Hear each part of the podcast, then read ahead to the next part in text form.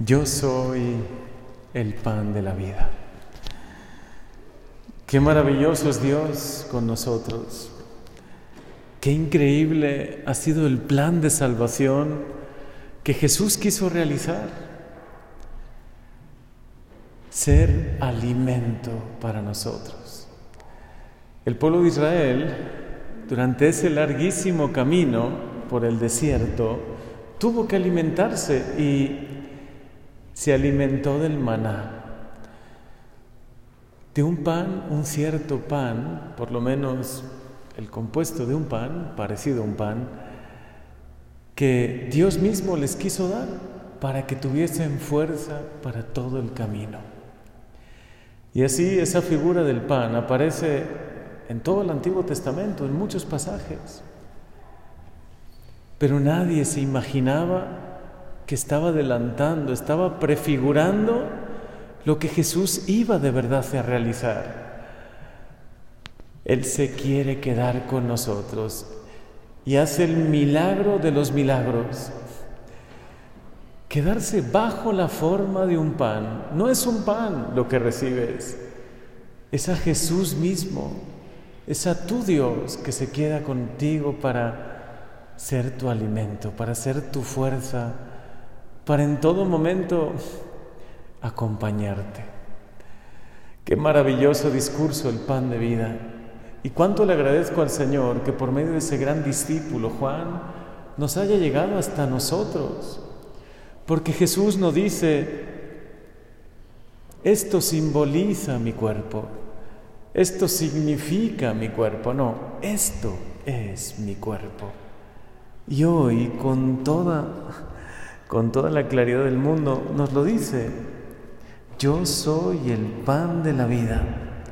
Yo soy el pan vivo que ha bajado del cielo. El que coma de este pan vivirá para siempre. ¿Acaso no es lo que anhela el ser humano? La humanidad completa no ha anhelado siempre vivir para siempre, vivir eternamente, el elixir de la vida, ¿no? ¿Algún secreto para la inmortalidad? Aquí está podemos decir que vamos a vivir para siempre.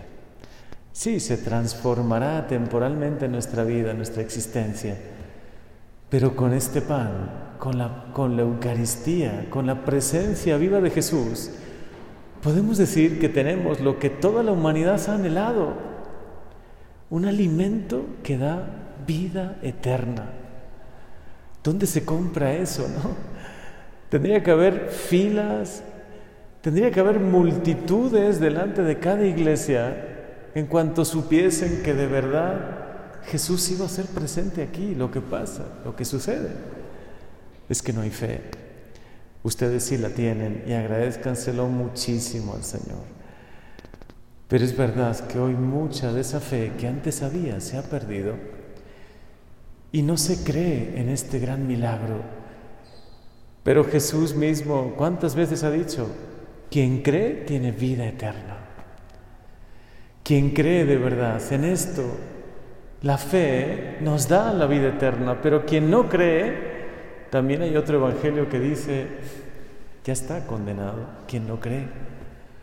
Señor, qué don tan grande nos regalas con la fe, que podamos creer de verdad, que cada vez que nos acercamos a recibir la comunión, tiemblen nuestras manos, nuestro corazón se llene de gozo, de alegría, de infinita gratitud. De verdad vivimos un milagro cada día, vivimos un milagro incomparable con ningún otro. Habrá otros milagros, sanaciones, personas que recuperan la salud, personas que se convierten y cambian de vida, pero como este milagro, ninguno. Como el milagro que vivimos cada uno de nosotros, no hay ningún milagro comparable a esto. Señor, hoy te quiero recibir con fe. Creo en tu promesa. Creo, Señor, en tus palabras y creo en este gran milagro.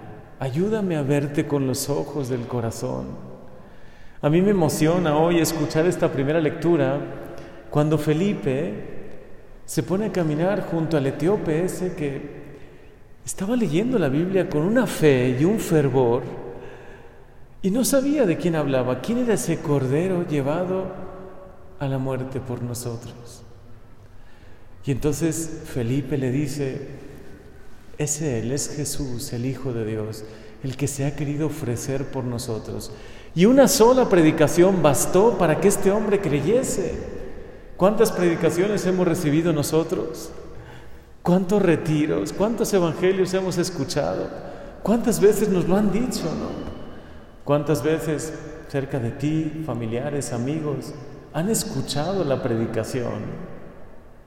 No una vez, muchas veces. Y a este etíope le bastó una sola predicación para creer y bautizarse y con ese bautismo salvarse. Señor, que hoy creamos. Quita la dureza de nuestro corazón. Si hay en nosotros todavía una especie de costumbre, de hábito, ya nos parece normal asistir a la misa, nos parece normal recibir esta buena noticia del Evangelio. Si para nosotros ya es normal el don de la salvación, el amor que nos tienes, que tú te has querido ofrecer como, como un cordero, humilde, llevado al sacrificio. Pero en esta ocasión no es cualquier cordero, es el Hijo de Dios que se ha ofrecido por ti. Créelo de verdad. Confía en el Señor, confía en su palabra y hoy que tu corazón se llene de alegría. Después de este discurso del pan de vida, muchos, dice el Evangelio, que dejaron de seguir a Jesús. Y entonces el Señor les preguntó a los discípulos, ¿y ustedes también quieren irse? ¿También ustedes quieren marcharse?